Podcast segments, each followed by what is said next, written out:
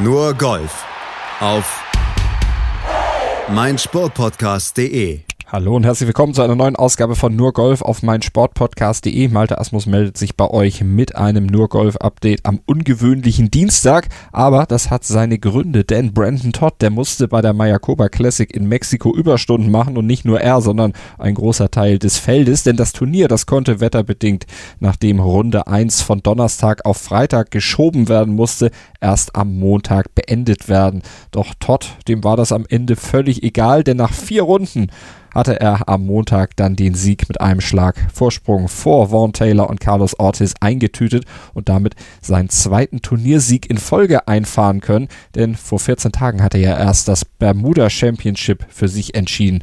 Zwei Turniersiege, die noch vor wenigen Monaten kaum jemand für möglich gehalten hatte, denn Todds Karriere, die war eigentlich schon fast am Ende. Sein Swing vom Jips gezeichnet, um nicht zu sagen fast komplett zerstört. Todd hatte 37 von 41 Cuts auf der PGA Tour verpasst. Entsprechend hing seine Golfkarriere natürlich auch ziemlich in der Schwebe und einige Freunde rieten ihm sogar, sich vielleicht mal ernsthaft darüber Gedanken zu machen, in einen 9-to-5-Job zu wechseln. I've, I've been told by a handful of people that you know are in the corporate world that you know I'd be I'd make a good businessman or a good real estate guy or something, but you know it never really interested me to go get an office job. Um, Doch auch wenn sein Interesse nicht sonderlich groß war, die sportliche Situation, die wurde nicht besser und so setzten sich Todd und seine Finanzberater doch nochmal zusammen, um ja, mal auszuloten, was denn vielleicht ein zweites Standbein für den nicht mehr so guten Golfer sein könnte. But last fall, I did sit down with my financial manager and we did talk about maybe opening up a franchise, maybe a, a pizza franchise or a food franchise or something. So der Entschluss war in der Welt. Weitere Meetings, um die Idee festzuzurren, waren bereits anberaumt. Doch dann passierte etwas, von dem Todd selber vielleicht gehofft hatte, dass es passieren könnte. Aber ob er auch wirklich dran geglaubt hatte, da bin ich mir gar nicht so sicher. Auf jeden Fall fuhr Todd im letzten Herbst zur RSM Classic und ergatterte sich als Monday Qualifier dank einer 61 dann doch noch einen Platz im Feld und das änderte letztlich alle seine Pläne. and then I qualified for the RSM and we canceled the meeting and I just played golf. Und das machte er fortan dann noch nicht richtig gut, aber deutlich besser als zuvor, denn bei der RSM Classic, da spielte er vier Runden in den 60ern, schaffte damit seinen ersten Cut auf der Tour seit Mai 2017 und wurde am Ende geteilter 54.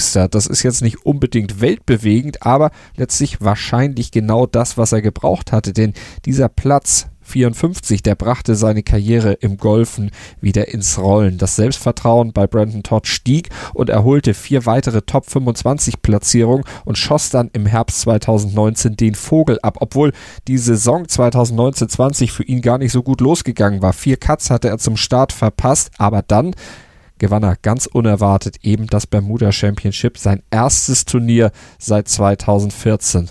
Und damit war dann klar, vom beinahe Pizzabäcker war er jetzt zum Turniersieger geworden, binnen gerade mal einem Jahr. Und wie kommentierte er das selbst? You know, I've made myself a nice new business and uh, yeah, I'm enjoying it.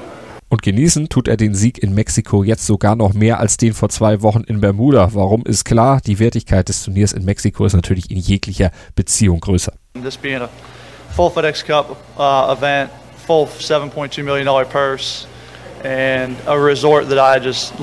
Und mit diesem Sieg ist er nun Erster im FedEx Cup und der erste Back-to-Back-Sieger auf der PGA Tour seit Bryson DeChambeau vor einem Jahr. Und er hat bis zur Saison 2022-23 jetzt auch erstmal seine Tourkarte sicher. Und dazu sprang er in der Weltrangliste von Platz 525 dank seiner zwei Turniersiege nun auf Position 83 hoch. Und dank seiner starken Form, die er jetzt ja diese Woche wieder unter Beweis gestellt hatte, könnte er sich vielleicht sogar Hoffnung auf einen Platz im President Presidents Cup Team von Tiger Woods machen, denn mit Brooks Köpka könnte einer der fest nominierten zwölf Spieler der USA vielleicht verletzt ausfallen und der Kapitän zur Nachnominierung gezwungen sein. Kam Todd dieser Gedanke auch schon mal, dass er da vielleicht noch reinrutschen könnte?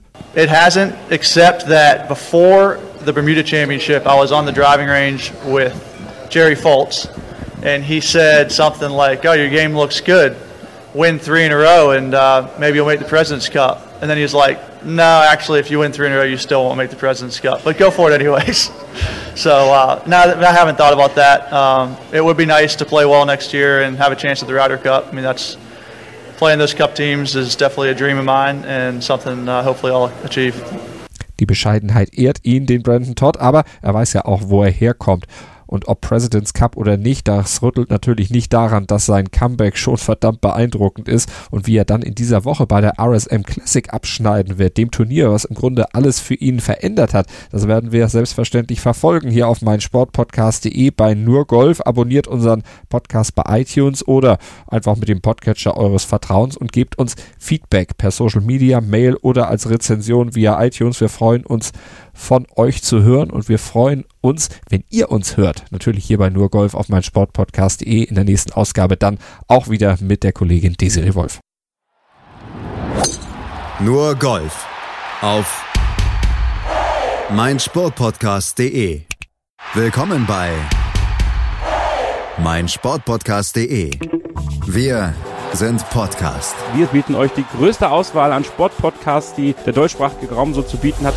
Über 20 Sportarten, mehr als 45 Podcast-Serien, über 9000 veröffentlichte Podcasts und über 5 Millionen Podcast-Downloads allein im Jahr 2018.